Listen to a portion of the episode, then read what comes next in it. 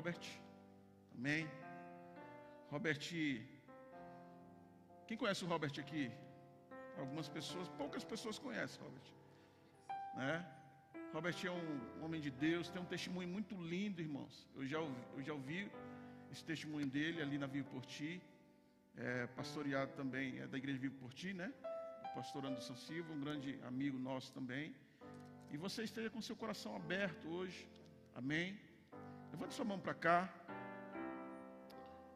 Pai, nós te glorificamos, Senhor. Exaltamos o teu nome. Sabemos que agora o Senhor está, está falando com a tua igreja através do teu filho. E nós nos submetemos, Pai amado, a tudo aquilo que o Senhor já entregou a ele, Senhor amado. Tudo aquilo que o Senhor já depositou na vida do Robert, Senhor.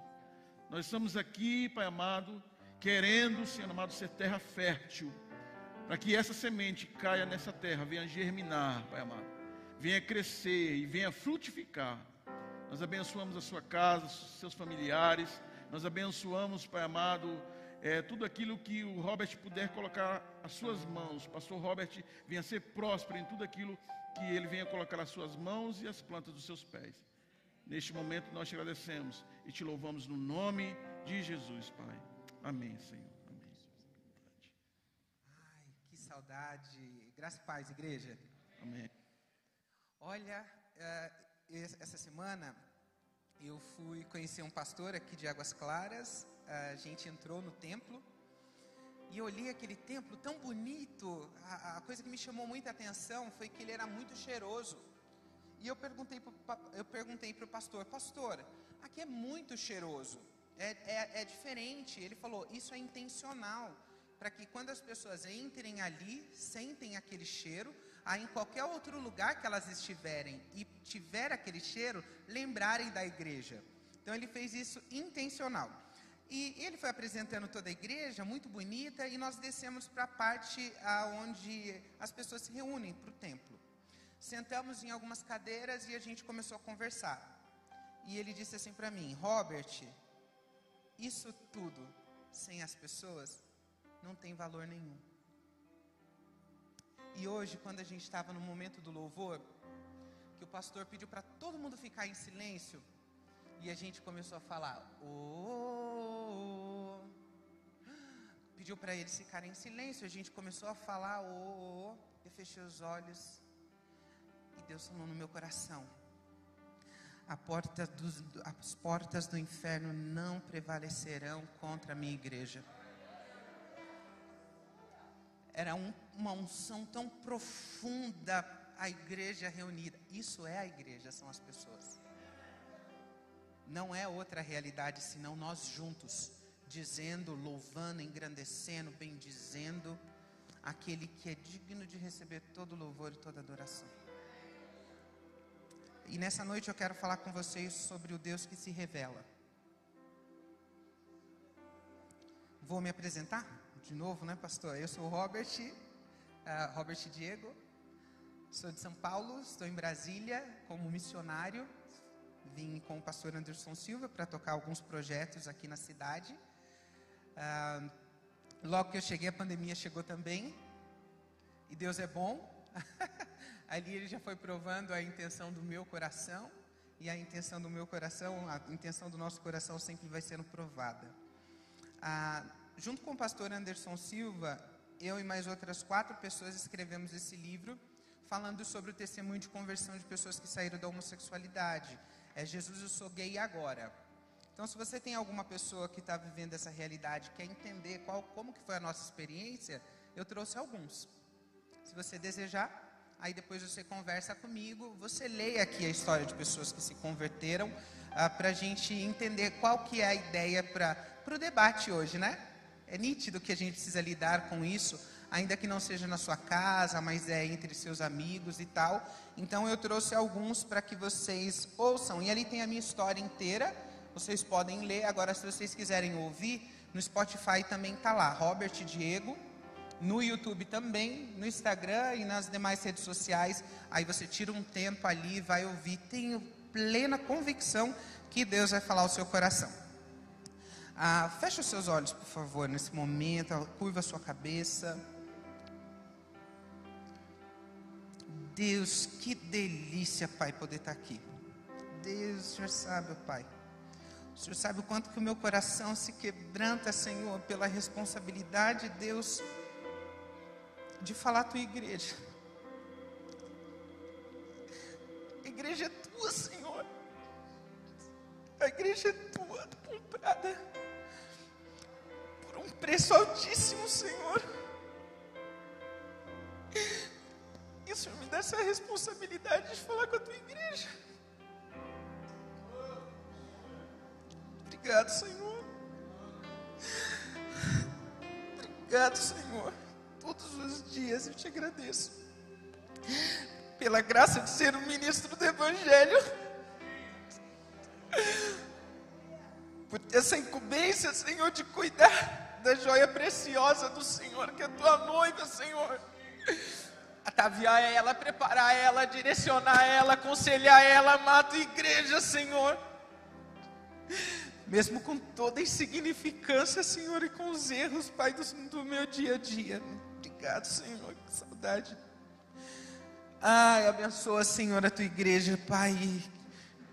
Que nas regiões celestiais todo impedimento seja repreendido no nome de Jesus. Que os corações nesse momento sejam abertos. Que seja aqui, Senhor, uma noite de conversão que seja uma noite, Senhor, aonde chaves irão virar, aonde mentes mudarão, aonde corações nascerão de novo, aonde, Senhor, o frio irá reavivar. Essa noite é a noite que o Senhor propôs para nós, ó Deus, e eu tenho convicção, ó Deus, da tua manifestação.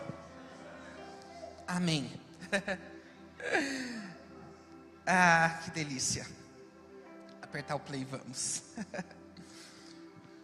Nós estamos diante de, dos, dos maiores desafios hoje como igreja. O desafio já não é tão novo, é um desafio meio que antigo, mas às vezes a gente não tem noção porque está sendo tirado de nós olhar para o passado. Mas a melhor forma da gente não cometer certos erros é olhar para trás. A gente precisa, na caminhada da vida, sempre recordar aquilo que nos dá esperança e também quais foram os erros. Porque as escrituras elas são evidentes para a gente. Está aí histórias que a gente pode pensar, histórias antigas. Mas entenda uma coisa, irmãos. Enquanto haver humanidade, os humanos serão iguais, idênticos, com as mesmas vontades, com os mesmos desejos, com as mesmas tentações, com as mesmas inclinações. O humano não é novo, ele está aí desde quando tudo começou. Mas a gente tem uma corrente de pensamento que quer tirar o passado.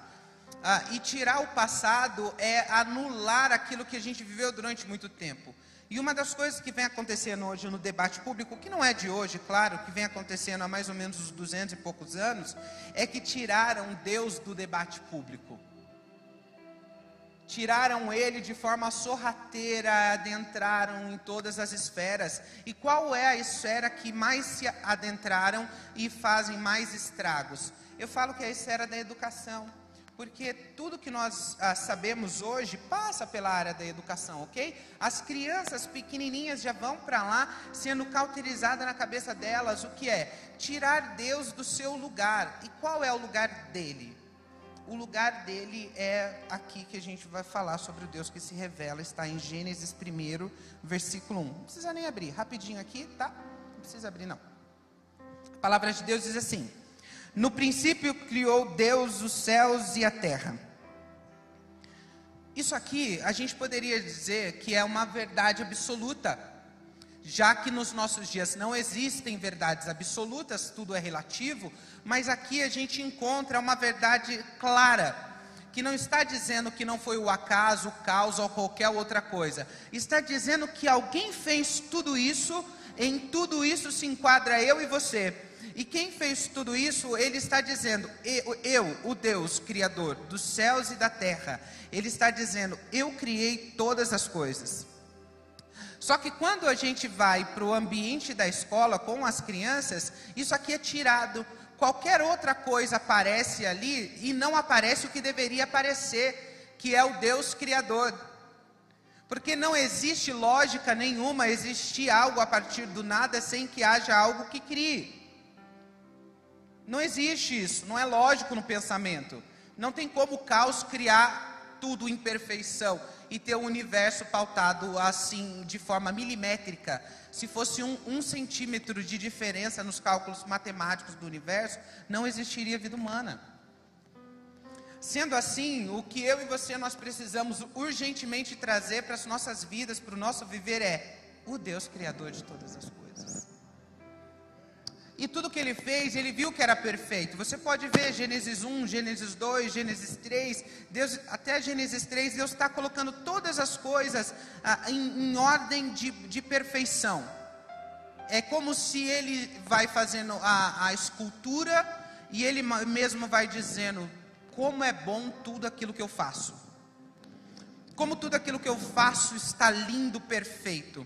Agora, quando ele vai tocar em mim e você, que ele toca na humanidade, ele vai colocar um bônus aí. Ele vai dizer: não, mas aqui está muito bom. Então eu vou criar agora, eu crio a minha imagem e a minha semelhança, eu passo para eles aquilo que eu tenho, a minha essência, a inteligência, a capacidade de discernimento, eu entrego tudo para eles. Então aqui é, nós já sabemos de onde viemos não tem que ficar criando firulas para dizer quem somos, da onde viemos.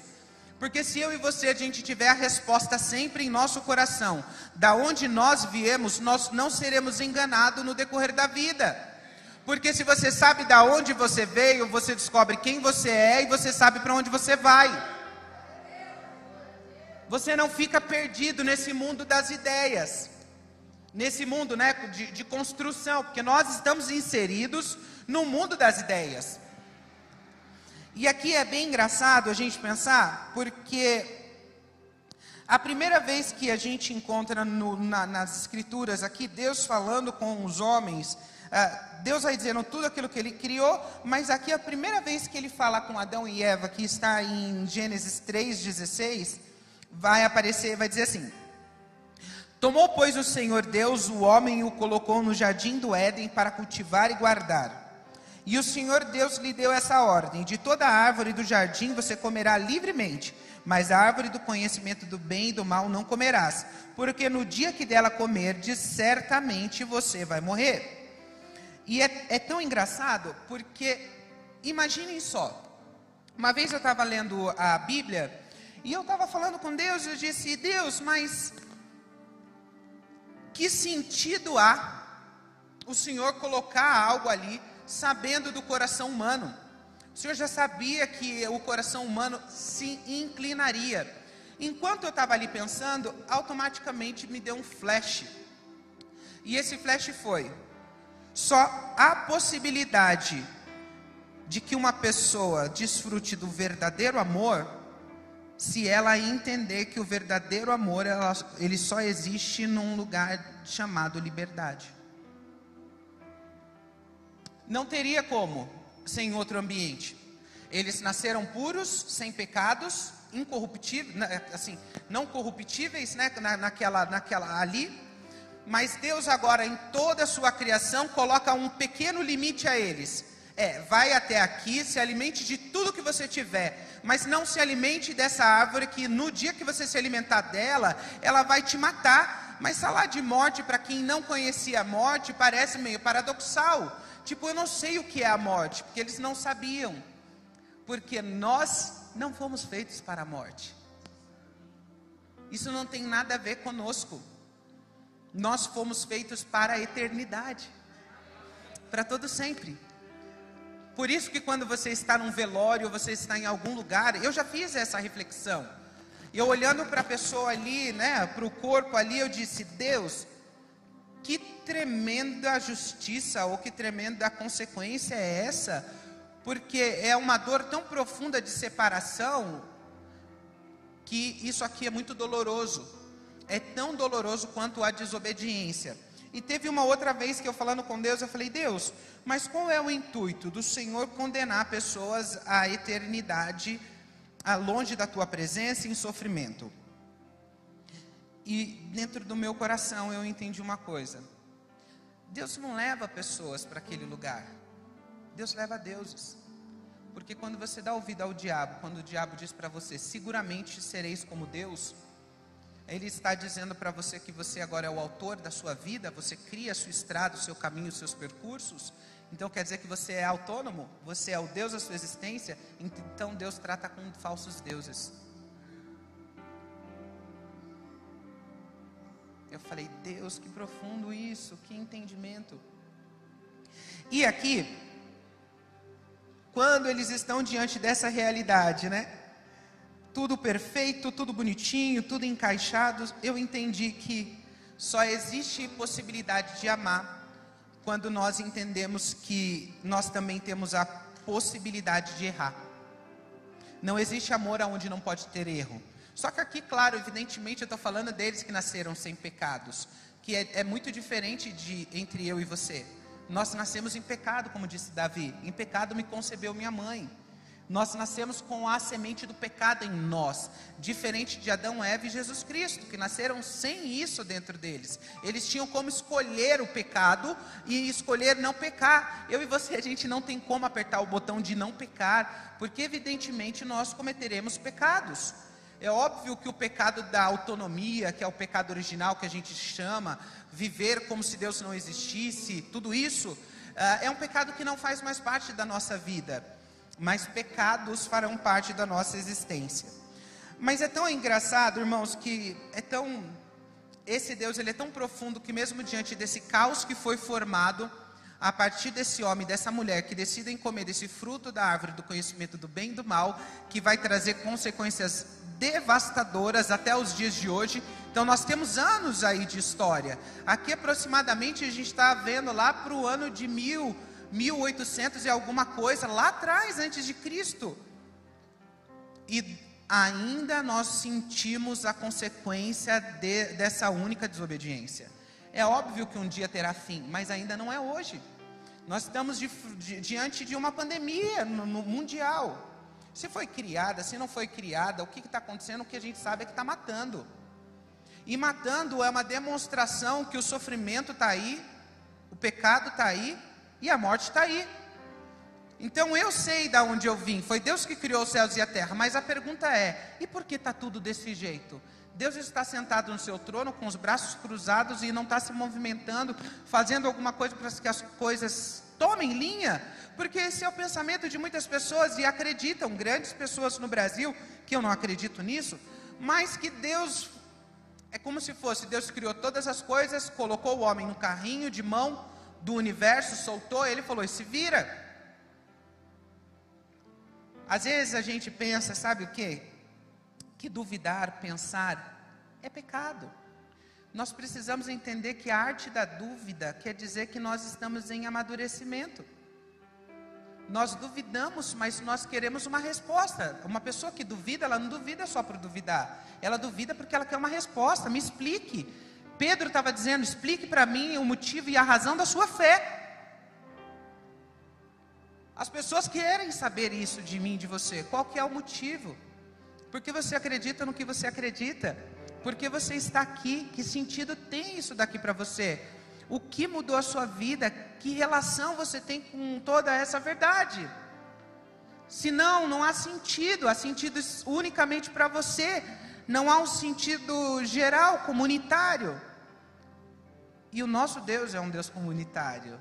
E é nítido que nós nos, depara, nos depararemos na vida com pessoas que têm dúvidas naturais. A gente não precisa criar uma blindagem, sabe? Nós não podemos ser incrédulos. A incredulidade é diferente de você duvidar para aprender. Eu tenho dúvida, não sei como que é, mas o cálculo se faz desse jeito ou do outro? É uma dúvida natural não é uma dúvida pejorativa. E aqui Deus fez uma promessa agora, depois que o caos entra no mundo. Deus fez uma promessa em Gênesis 3,15 que é: Porém, inimizade entre você e a mulher, e entre a sua descendência e o descendente dela. Este lhe ferirá a cabeça e você lhe ferirá o calcanhar. A gente entende que aqui era o reinado da morte. A morte se sentiu. Satanás, né?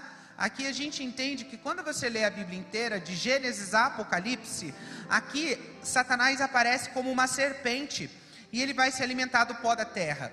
E o que acontece com o nosso corpo depois da morte? Nós vamos para o pó, viramos pó. E essa serpente de Gênesis, no final das escrituras em Apocalipse, de tanto que ela se alimentou da morte humana, ela vai se tornar o quê? Um dragão. Porque ela se alimenta do pó da terra, ela se alimenta da morte humana, ela se alimenta da finitude, ela se alimenta do temporário, ela se alimenta daquilo que é o hoje.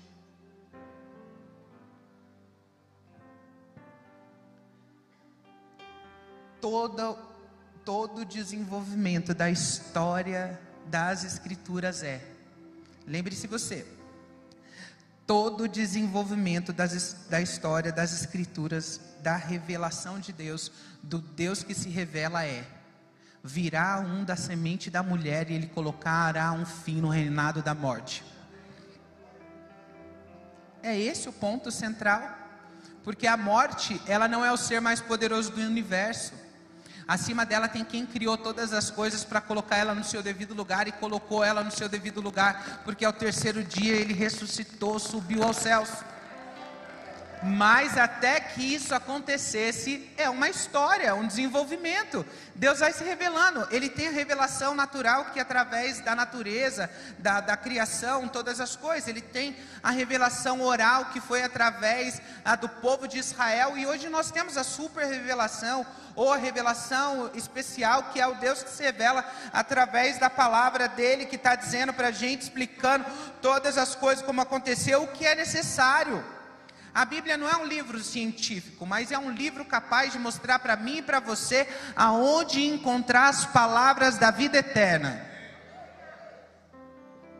E é o maior problema da humanidade, porque as pessoas têm tudo, mas se elas não se depararem com uma segurança e uma paz no seu momento de morte e de finitude, não adiantou nada tudo aquilo que ela teve.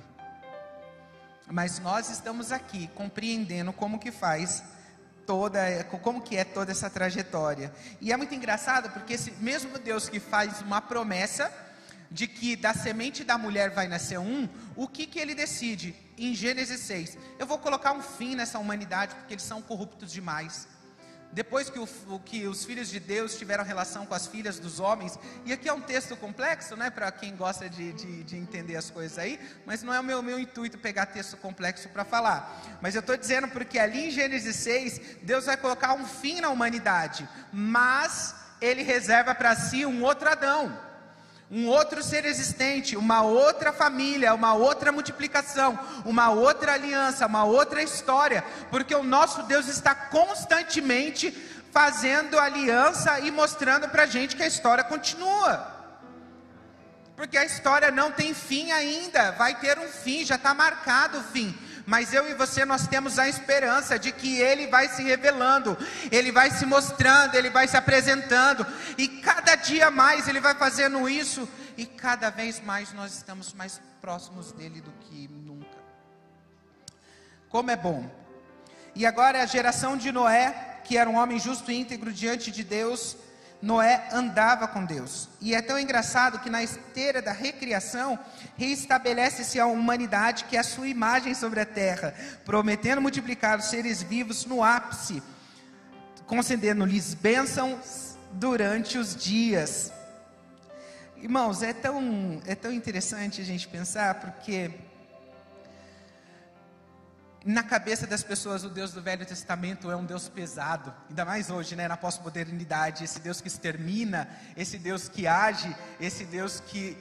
Mas, irmãos, durante todo o Velho Testamento, o que você vai mais encontrar é graça, é Deus refazendo as histórias, é Ele estando ali com o seu povo, mesmo quando Ele estava traindo Deus com os baialins, quando estava traindo Deus com o Astarote, com a lua, com o sol.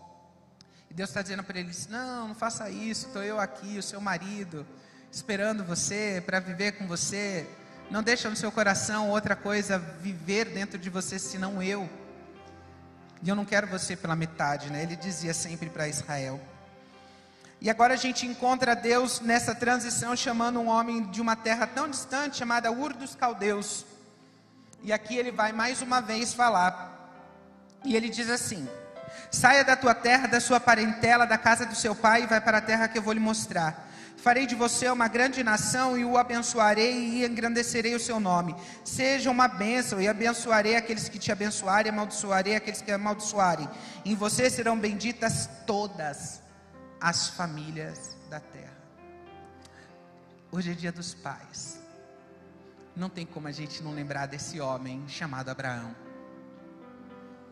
Não tem como a gente olhar para ele, porque através da decisão de Abraão, de ouvir a voz de Deus, de deixar a sua parentela, sair daquele lugar de Ur, na, na região da Caldeia, aonde eles eram idólatras, adoravam o sol, adoravam a lua tal, e Deus fala com ele agora, ele vai para um lugar que não existe nada é uma terra sem nada, que Deus vai colocar naquela terra todas as coisas. Mas através da obediência desse homem, nós estamos aqui quase seis mil anos depois, cinco mil e algumas coisas anos depois, a gente ainda está bebendo desse homem. Nós ainda estamos, sendo abençoados por conta de Abraão ter obedecido à voz de Deus. Ele obedeceu, a sua descendência obedeceu, e assim foram os dias. Então eu vou dizer para você, pai, Obedeça a voz de Deus, para de ser banana. Para com essa, obedece a voz de Deus e deixa Deus comandar a sua vida através de você, a descendência, sua descendência, a descendência da sua descendência serão abençoadas. Toma posição, seja sacerdote, volta para a responsabilidade do seu lar, deixe frutos para a eternidade, frutos aqui que Abraão está colhendo até os dias de hoje. Existe alguém que colha mais frutos do que Abraão? Não existe. Não tem como a gente não olhar para o pai da fé. Ele foi o primeiro a ouvir depois de Noé, né? Ouviu, creu, praticou e todas essas coisas têm acontecido, que é as nossas vidas. Poderia citar a descendência de Abraão, a gente poderia citar Isaac, Jacó, as doze tribos, todos eles ali vindo cada um servindo ao Senhor, ouvindo e continuando a vida. Mas não tem como eu não pensar em José. Não dá para eu não pensar nele e tudo aquilo que aconteceu com ele, e Deus dizendo para ele em sonho que os filhos, ah, que a família dele inteira se prostraria diante dele, capítulo 3, 37 de Gênesis. José teve um sonho e contou aos seus irmãos, por isso o odiavam é, peço que ouçam um sonho que tive. Sonhei que estávamos amarrando feixes no campo, e eis que o meu feixe se levantou, ficou em pé, enquanto os feixes de vocês se rodeavam e inclinavam diante de mim. Eu estou só mostrando para vocês uma coisa, irmãos. Presta atenção. O Deus que se revela. Olha as revelações que esse Deus vai dando as pessoas que ele vai aparecendo, vai falando de forma pontual e a história vem sendo traçada, a história vem sendo amarrada, e tudo isso está acontecendo porque Deus tem um povo eleito que ele guarda para si, que não vai acontecer, as tempestades não pegarão, não adianta que a morte não vai destruir, não é uma história que vai acabar, não tem essa, porque no começo de Êxodos a gente vê que Deus diz, ali o povo de Israel diz que a semente de Israel, quanto mais eles eram mortos, mais eles cresciam. E Tertuliano disse isso para a gente também, que o sangue da igreja, que, que a semente, o sangue da igreja, é, a semente, ah, esqueci. Estou aqui, tanta informação na cabeça, que os, os mártires da igreja é a semente, que através do sangue dos mártires a igreja cresce através do nosso sangue se multiplica. É o que os nossos irmãos aí, os que estão no Oriente Médio, diz: não pede para que acabe as perseguições, peça para que aumente, porque aqui por dia mil pessoas, duas mil, três mil, dez mil pessoas por dia se convertem, porque o sangue faz com que mais pessoas venham e pessoas se arrependam. E aqui a gente encontra que o intuito do tempo de José era colocar um fim nessa, nesse povo eleito. O povo eleito precisava deixar de existir por quê? Porque da semente da mulher nasceria um que esmagaria a cabeça da serpente. E da onde eles viriam? Da promessa de Abraão. Por que essa perseguição toda em Israel contra Israel? Porque existe uma promessa para esse povo. A gente pode olhar na história, em 1967 teve a Guerra dos Seis Dias uma guerra para devastar essa nação, uma nação minúscula do tamanho de Sergipe, se hoje é assim ainda, meus irmãos, imagina lá atrás, ainda antes da, da, da mensagem do Messias ter chego. Eles estavam apontando, vai chegar um, por enquanto não chegou ainda, mas vai chegar um da semente da mulher, e aí a gente passa toda a história do Velho Testamento. A gente vai entrando no Êxodo, Moisés vai entrando agora para libertar esse povo que estava sofrendo há 400 anos como escravo. Deus vai tirar eles com um braço forte, endurece o coração de Faraó, e agora aquelas maravilhas acontecem em todo lugar. Eles temiam o Deus de Israel. O Deus de Israel é temido. O Deus de Israel é temido, porque ele é verdadeiro, ele é real. Enquanto as culturas tentam criar deuses, o nosso Deus se manifesta. Fica aí esperando. Quanto tempo você precisa para que Baal queime essa oferta? Queime aí. Eu vou dormir aqui. O seu Deus deve estar dormindo. E Elias vai ali e fala: Senhor, manda fogo do céu e queima esse altar. Automaticamente ali, o nosso Deus é o Deus que se comunica, é um Deus pessoal, real, verdadeiro. Ele tem propósito em se comunicar com a igreja, ele tem propósito em se comunicar, ele tem um propósito em se revelar. Às vezes a gente não entende as escrituras, não é, irmãos? Não fica difícil você entender a história toda. Você não sabe, os pontos não estão se ligando. Mas eu estou dizendo para você, os pontos se ligam porque Deus se revela na história. Ele se revelou primeiro ali, agora ele vem se revelando através dos profetas. Depois de Moisés, ele se revelou ao povo, mas aí vem o tempo dos juízes. O povo de Israel vira as costas para o Senhor, nada, nada é novo. O povo vira as costas para o Senhor, os juízes vêm, coloca, alinha esse povo de novo. Daqui a pouco eles começam a clamar e Deus fala: Vamos trazer os profetas para alinhar esse povo profeta vem, começa a alinhar esse povo. A gente se depara depois com o período dos reis, período de Davi. Agora Deus faz uma, uma promessa a Davi, que do trono de Davi, não, o que o reinado de Davi seria um reinado perpétuo. Que do trono de Davi nasceria um, irmãos. Nasceria, e todo mundo achou que era Salomão. Não era Salomão com toda a sua glória, não era Davi com toda a sua inclinação do coração. Deus estava preparando algo muito maior, uma forma maior de falar, uma forma maior de se comunicar, uma forma perpétua para sempre de poderio, de grandeza, de soberania, de beleza, de justiça, de igualdade, de equidade. Ele estava procurando uma forma incorruptível, um coração completamente inclinado um coração que poderia fazer todas as coisas como eu e você, porque em tudo foi provado, em tudo foi tentado, mas foi fiel, genuíno, e o seu corpo não provou a corrupção. Era uma promessa feita no livro de Salmos a Davi, dizendo que da descendência dele não aconteceria isso. E aí a gente fica esperando o ápice dessa história. Que hora é que essa pessoa vai chegar na história? Que hora é que tudo isso vai acontecer? E aqui Deus se revela também a Samuel e diz assim: Samuel disse: Fala, Senhor. Samuel 3. Porque o teu servo te ouve.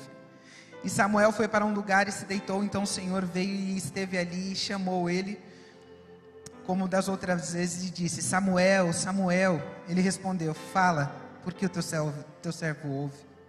E o Senhor disse a Samuel: Eis que vou fazer uma coisa tal em Israel, que todos os que ouvirem ficarão com os dois ouvidos tinindo. Naquele dia falarei contra Eli e contra a sua casa, do começo ao fim, porque eu já disse a ele que julgaria a sua casa para sempre pela iniquidade que ele bem conhece. Porque os seus filhos trouxeram maldição sobre si e ele não os repreendeu. Portanto, jurei à casa de Eli que a sua iniquidade nunca será espiada, nem com sacrifício, nem com ofertas de cereais. Deus chama Samuel agora para essa história. Cara, é tão bom, irmãos, eu ouvir assim. Deus nos chama para a história. Deus chamou você e eu também para a história. Não foi só lá. Deus está chamando eu e você para fazer uma história. Ele está chamando a gente para ir além. Está falando no nosso ouvido está falando, eu tenho prazer em me revelar a vocês. Eu tenho prazer em falar com vocês. Eu tenho prazer em restaurar vocês. Eu tenho prazer em virar minha face de misericórdia para vocês.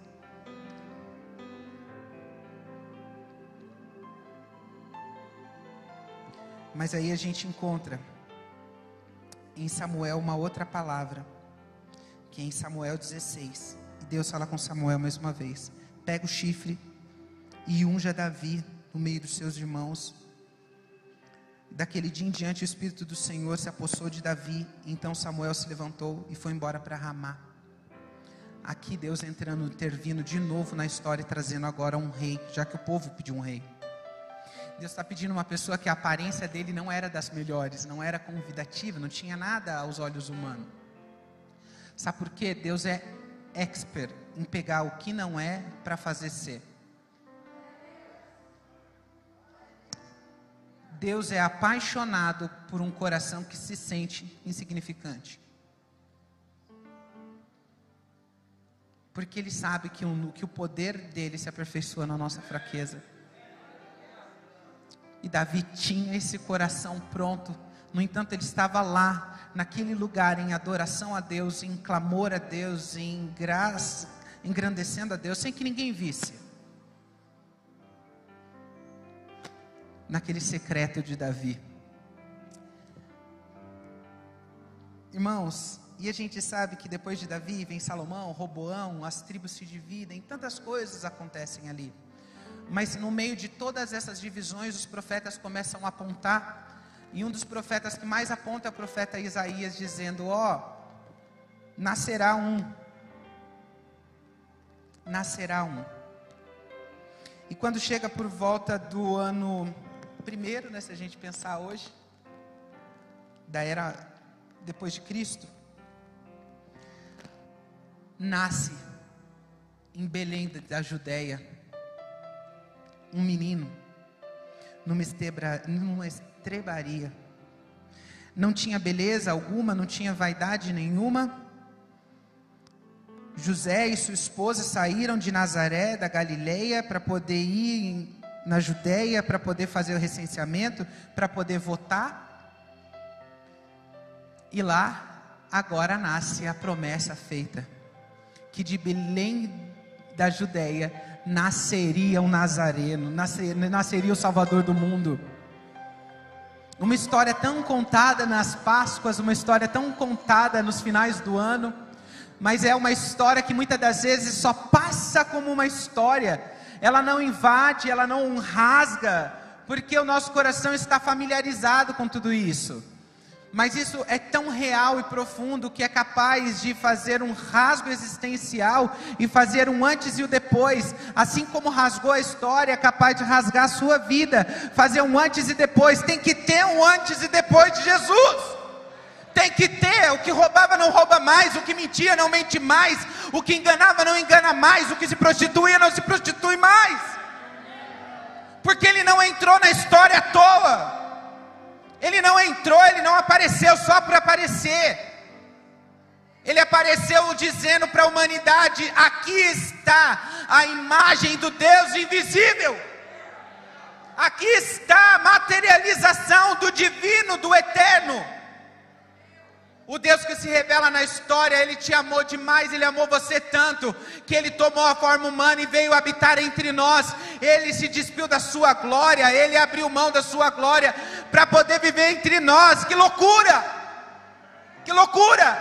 Isso é louco! Todas as religiões ensinam você a fazer o caminho de se achegar até Deus. O cristianismo mostra para você o Deus que se achega até você de forma simples, de forma humilde, mas com dor, com sofrimento, levando sobre si as nossas dores, a nossa culpa, o nosso pecado, o castigo que estava sobre nós, foi sobre ele, sobre as suas pisaduras nós somos sarados. Toda aquela promessa veio passando por anos a fios. Então, quando você lê a Bíblia, entenda essa promessa de Gênesis 3,15 apontando: vai nascer um, vai nascer um. E hoje a nossa esperança é: vai voltar ele, vai voltar ele, vai voltar ele. No Velho Testamento eles estão dizendo: ele vai nascer.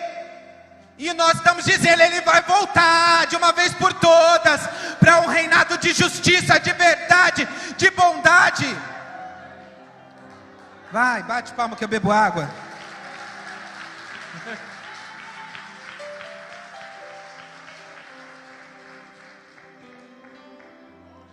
Aleluia. A palavra de Deus diz assim: O Filho é superior aos anjos. Há muito tempo Deus falou de diversas formas, de diversas maneiras aos nossos antepassados por meio dos profetas. Mas nesses últimos dias nos falou por intermédio do Filho, a quem ele constituiu herdeiro de todas as coisas e por meio de quem ele fez o universo. O Filho é o resplendor da sua glória e a expressão exata do seu ser, sustentando todas as coisas por sua palavra poderosa. Depois de ter realizado a purificação dos pecados, ele se assentou à direita de Deus nas alturas, tornando-se superior aos anjos, quanto ao nome que herdou, superior ao deles, pois qual é o nome dos anjos? Alguma vez Deus disse: Tu és meu filho, hoje eu te gerei, e outra vez eu serei seu pai, e ele será o meu filho.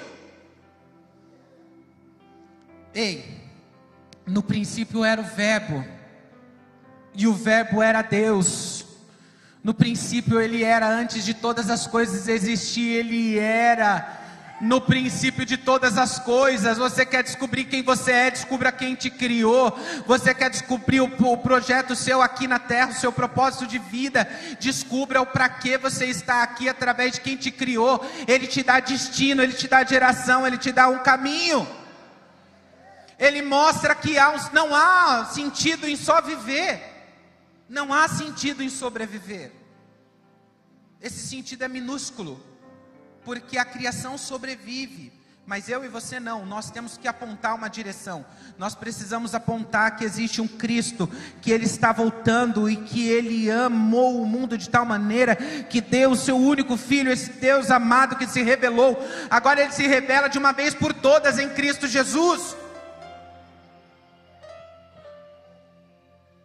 Ele foi odiado, ele foi esquecido, ele foi abandonado, ele foi rejeitado, sofreu dores, sofreu a angústia da morte no Getsemane, e diz ao Pai: Eu não quero viver isso. Se possível, tira de mim esse peso, ou, se possível, afasta de mim esse cálice. Todavia, seja feita a tua vontade. Ser cristão nada mais é do que você saber que você está indo direto para a morte, consciente e fiel, que você não negará a sua fé. Ser cristão é ser radical. Ser cristão é você crer até o último dia da sua vida, fielmente, que Deus criou os céus e a terra que por conta da humanidade, por conta do desejo humano, do coração caído humano, o homem decide cair agora e ele come do fruto do conhecimento do bem e do mal, o pecado entra no mundo, mas Deus faz uma promessa de que ele vai colocar todas as coisas no seu devido lugar através da semente da mulher. E ele vem durante toda a história apontando e mostrando: eu vou colocar todas as coisas em ordem. No ano 1 um do século cristão, a gente pode pensar assim: ele traz o seu filho amado na, na, na na, na, aparência de homem, e agora ele vem e habita entre nós, colocando todas as coisas em ordem. E agora ele olha para a morte e fala: Morte, aonde está o teu aguilhão? Aonde está o seu poderio? Aonde está a sua força, a sua vitória? Você venceu até aqui, mas agora eu vou te aniquilar. Você será aniquilada, será lançada no lago de fogo, porque eu vim agora e agora eu coloco todas as coisas em ordem e vou redimir a humanidade com a graça infalível do Pai. Eu vou redimir, eu vou colocar todas as coisas, todas as coisas entrarão em ordem, haverão novos céus, haverão nova terra, não haverá choro, tristeza, morte, angústia. Tudo irá voltar para o seu devido lugar. Mas quando eu e você nos deparamos com esse Cristo as nossas vidas voltam para o seu devido lugar. Então a nossa identidade, se era uma falsa identidade, agora ela precisa voltar a ser uma nova identidade. Se o seu modelo de vida é o primeiro Adão, se você age de forma corrupta como o primeiro Adão, quero fazer um convite para você. O segundo Adão é melhor. O primeiro Adão é carne e morte. O segundo Adão é espírito vivificador. Esse espírito que vivifica aqui dentro que a gente não tem nada, mas ao mesmo tempo tem tudo. Aonde desejaríamos o mundo, mas nos contentamos com o dono do mundo. Aonde nós submetemos a nossa vontade a Ele, porque é, tome a sua cruz, me siga. Aonde não sou eu mais quem vivo, mas Cristo vive em mim. Aonde que as coisas que me chamavam atenção já não me chamam mais atenção. Para quê? Para que nós vivamos a paz que excede todo entendimento.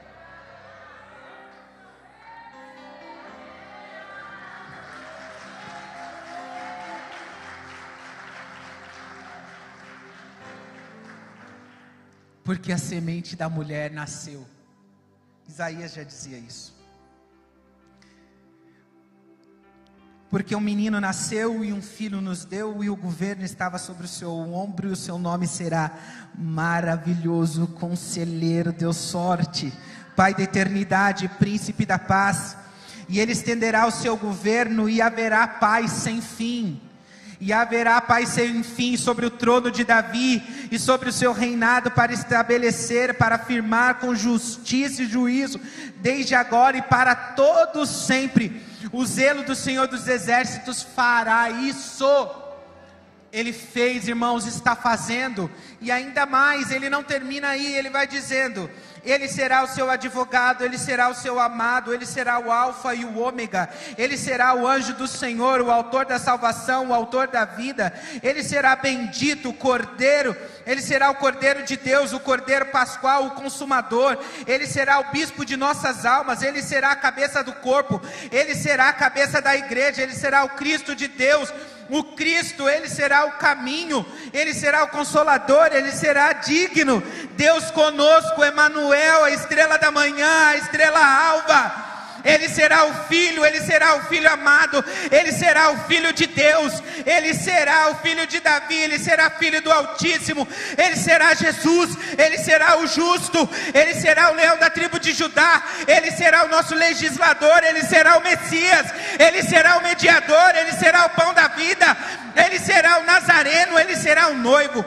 ele será o primogênito, ele será a primícia dos que dormem, ele será o pastor, a porta, a pedra, a pedra da esquina, o rei dos judeus, o rei dos reis, o rei das nações, o rei de Israel, a raiz de Davi, o sumo sacerdote, o Senhor, o Senhor dos senhores, soberano Salvador, ele será o sol da justiça, o todo-poderoso, o ungido de Deus, ele será a verdade, a vida, o verbo, o verdadeiro o descendente da mulher, o que, o que batiza com o Espírito Santo, o que dá testemunho de si, o que há de vir, o eleito de Deus, fiel testemunha, verdadeiro e fiel, filho de Deus bendito, filho do Pai, a imagem do Deus invisível, misterioso, cheio de esperança, pedra espiritual, plenitude da divindade, primícia, redentor e libertador.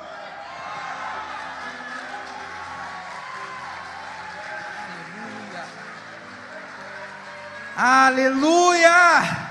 Tu és Jesus! Tu és Jesus! Tu és Jesus! Tu és Jesus! Aleluia! Tu és Jesus! Sobre todos, sobre tudo, sobre todos, Tu és Jesus! Tu és o eu sou, Tu és a nossa necessidade, o Senhor é o nosso suprimento, o Senhor é a nossa esperança, o Senhor é a nossa alegria, o Senhor é o depósito da nossa fé, o Senhor é o que precisamos.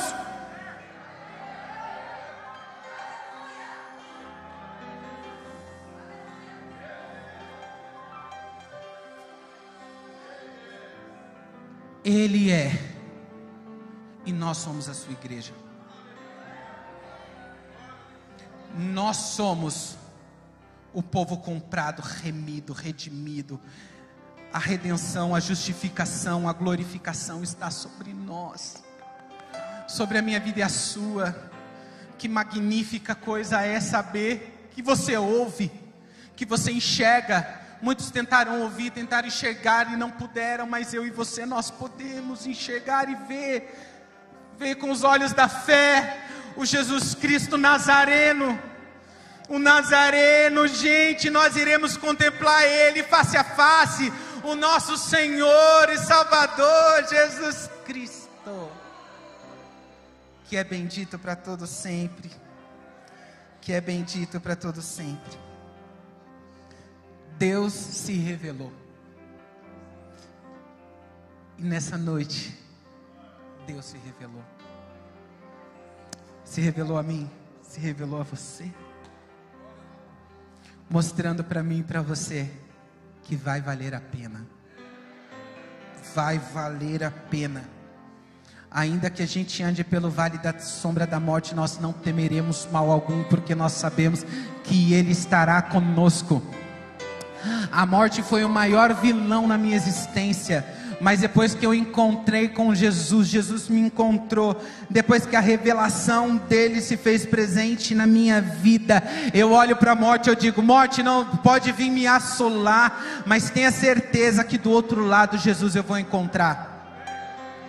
Do outro lado, de mãos dadas com Ele, vou falar: Vamos, meu mestre, vamos, meu Senhor, me mostra a tua face, que eu quero ver essa sua face, porque o sonho, o desejo do meu coração é Senhor, deixa eu te contemplar, porque Ele é magnífico, Ele é magnífico, é incompreensível perceber ou tentar chegar próximo da mente criadora do universo, não conseguiremos nunca, nunca, ninguém vai compreender a mente do Senhor, mas a gente vai contemplar a Sua grandeza todos os dias. O ministério de louvor volta? Então volta. Vamos.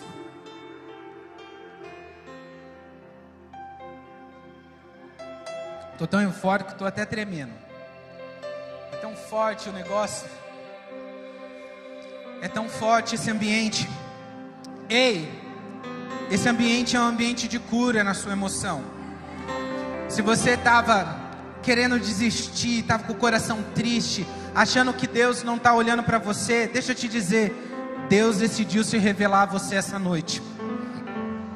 A história da humanidade foi traçada aqui para mim e para você, para você entender de uma vez por todas quem nós somos, da onde viemos, quem somos, para onde vamos e como tudo se como tudo se corrigiu. Então hoje é o dia da frieza ir embora. É o dia da frieza embora do coração, é o dia da apatia embora, é o dia do rancor embora, é o dia da mágoa embora, porque aonde Jesus está, alguma coisa precisa acontecer. Aonde Jesus está, a gente não tem como ir embora de outra forma. Eu falei para você quase todos os nomes de Jesus escritos nas Escrituras do que você precisa hoje. Você precisa do Senhor dos Exércitos para lutar a sua luta. Você precisa de um Javé Shalom para que seja a sua paz. Você precisa de um, um Deus que seja seu justificador, seu justo juiz, porque levantar acusações contra a sua vida, isso está doendo em você demais fizeram calúnias que destruíram seu coração, calúnias mentirosas, falácias, mas isso acabou deixando você tão entristecida ou entristecido. Estou dizendo, é um novo tempo. É um novo tempo. As portas do inferno não prevalecerão contra a igreja. Não prevalecerá contra a igreja do nosso Senhor, porque Ele é o cabeça Ninguém pode vencer Ele, Ele é o autor de todas as coisas. O resto é tudo criação.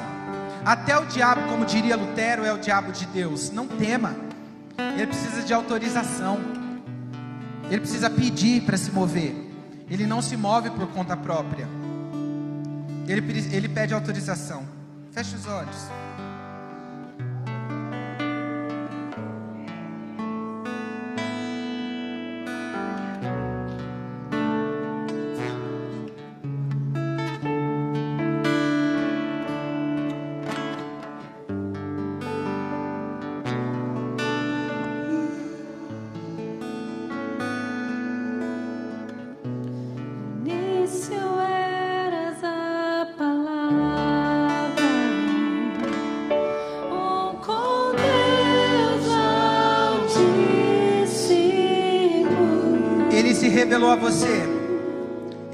O mistério glória, Cristo em se.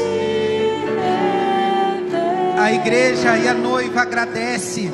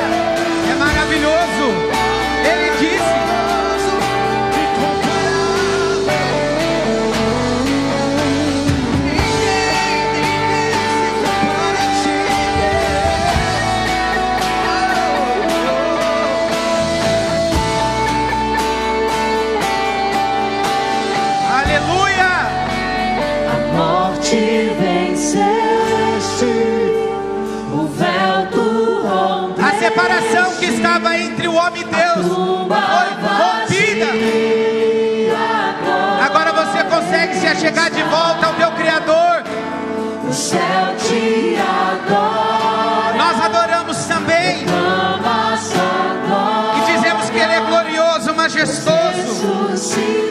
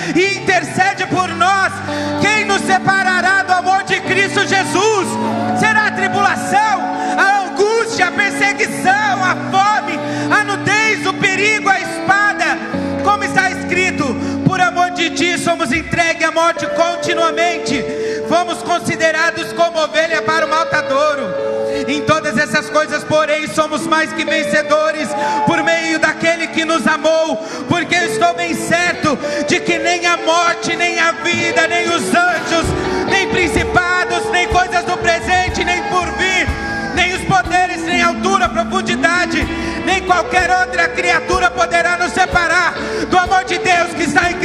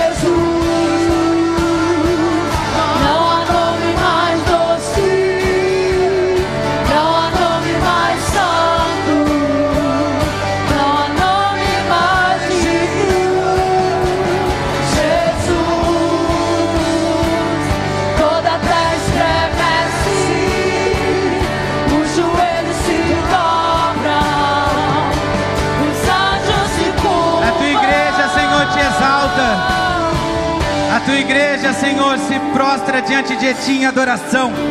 Somos aqui, o povo da cruz. Estamos aqui, o povo do caminho, diante de ti, Senhor, dizendo: Nós nos prostramos diante de ti, porque o Senhor é o único digno, Senhor, de se dobrar, Pai. O Senhor é o único Deus. A tua igreja está aqui, Senhor. A tua igreja está aqui, Senhor.